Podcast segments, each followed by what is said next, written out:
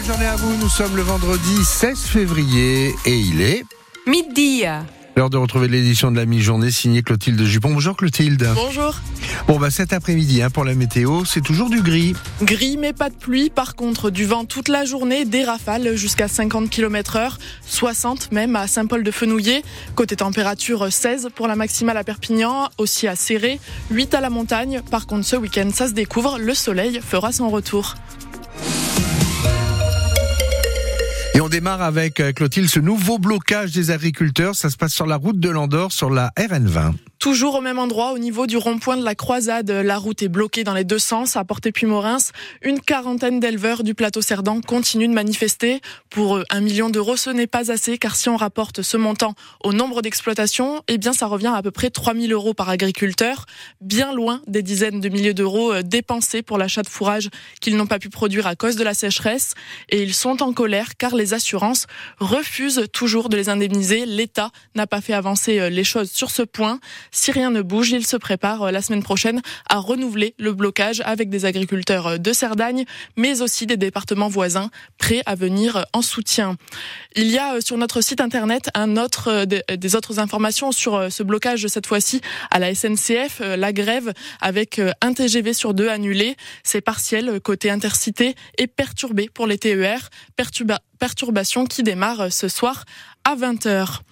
Et puis ces témoignages qui ont afflué toute la matinée sur les réseaux sociaux et le Facebook de France Bleu Roussillon, vous avez été très nombreux à nous dire que vous aviez ressenti hier euh, vers 22h ce mini-séisme à Perpignan, magnitude 2,2 sur l'échelle de Richter, pas de blessés ni de dégâts, heureusement, mais c'était quand même impressionnant, notamment pour Marcel. Elle habite euh, du côté de Lascobas et elle a bien ressenti le phénomène. Moi, j'ai entendu un bruit extrêmement sourd et puis, euh, ça a été très rapide. J'ai eu vraiment l'impression que quelque chose de grave s'était passé dans la maison. C'est une grande maison. J'ai cherché partout, j'ai rien trouvé. Je suis sortie dans la rue, j'ai rien trouvé. Mais c'était impressionnant. Or, je suis pied noir et une vieille dame. J'ai connu quand j'étais enfant le tremblement de terre d'Orléansville. C'était pas pareil. Mais j'avais des chiens aussi en Algérie quand je vivais là-bas. Et le chien était, euh, sous mon bureau. Il s'est levé, il a couru d'un coup. Et là, elle n'a pas couru. Elle s'est levée, comme je viens de l'adopter il y a pas longtemps. J'ai cru qu'elle avait un problème. Elle a bien ressenti le séisme. Toutes les informations euh, sur ce mini-séisme sont à retrouver sur le site internet francebleu.fr. Et puis euh, dans ce dans ce Pardon. Les plaidoiries démarrent au procès des attentats de Trèbes et de Carcassonne après une semaine consacrée aux interrogatoires des sept accusés.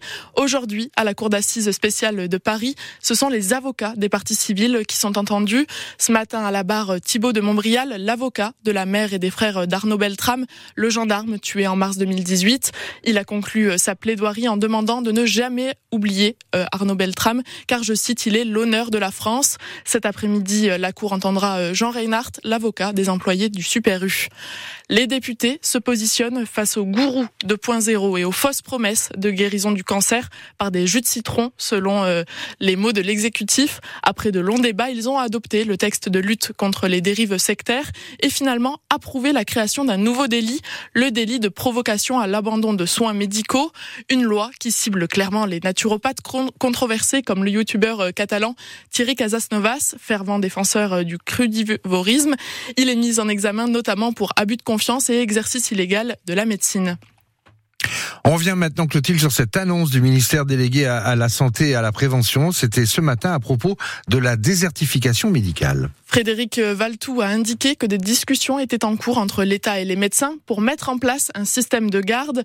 Euh, mercredi, lors d'une visite dans une maison de garde dans les Yvelines, le ministre était euh, revenu sur le manque de médecins exerçant euh, notamment le soir et le week-end. Il avait dit vouloir motiver, valoriser, rendre plus attractive la participation aux gardes. Et ce matin, il a précisé son idée la réalité des faits fait qu'aujourd'hui, il y a déjà 40% des médecins libéraux qui participent à, la garde, c'est-à-dire finalement euh, à la prise en charge des Français après 20 heures, le week-end et les jours fériés. Ce que nous souhaitons avec euh, Catherine Vautrin, c'est vraiment de faire confiance aux acteurs de territoire pour organiser eux-mêmes là où c'est nécessaire, parce que la garde n'existe pas partout et, la participation de la médecine libérale à, à l'effort de garde aux côtés des hôpitaux n'est pas la même dans les différents territoires. Et donc l'idée, effectivement, c'est de regarder territoire par territoire ce, les réponses que peuvent apporter les professionnels eux-mêmes. Et puis ça n'est qu'en dernier recours, s'il y a carence de la mmh. réponse, qu'effectivement, mais c'est normal, l'État jouera son rôle et permettra effectivement d'harmoniser, d'équilibrer cette participation à la garde entre l'offre publique, c'est-à-dire l'hôpital, et effectivement la participation des libéraux. Il est dans l'idée de personne de demander à des médecins libéraux d'être entre minuit et 7 heures du matin, de tenir des gardes, alors que de toute façon, il y a une lumière allumée qui s'appelle les urgences. Un système de garde le soir et le week-end, c'est donc l'idée du ministre de la Santé, mais pas question de créer des urgences bis. Les discussions sur les modalités de mise en place sont toujours en cours. Et puis, Clotilde, chez nous, les Dragons retrouvent la Super League. Coup d'envoi demain à Gilbert Brutus avec ce choc dragon catalan Warrington samedi. Et pour cette nouvelle saison, le rêve de décrocher enfin le titre. Cyril Manière a évoqué tout ça hier soir dans 100% Dragon avec le président du club, Bernard Gouache. Le président qui a notamment annoncé qu'un accord était en passe d'être trouvé avec le manager actuel, Steve McNamara, qui a grandement contribué à la métamorphose du club.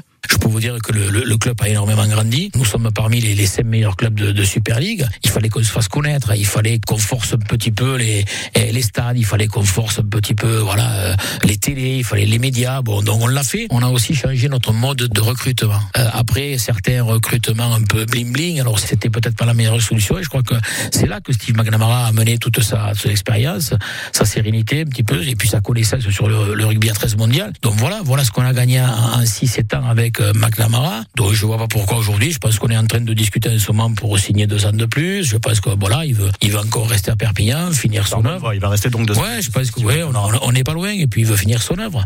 Steve McNamara qui devrait donc euh, rester deux saisons de plus chez les Dragons. Bernard Gouache a aussi confirmé que les financements pour la nouvelle tribune sont enfin trouvés. Vous retrouvez euh, l'émission en intégralité sur l'appli ici et sur le site de la radio.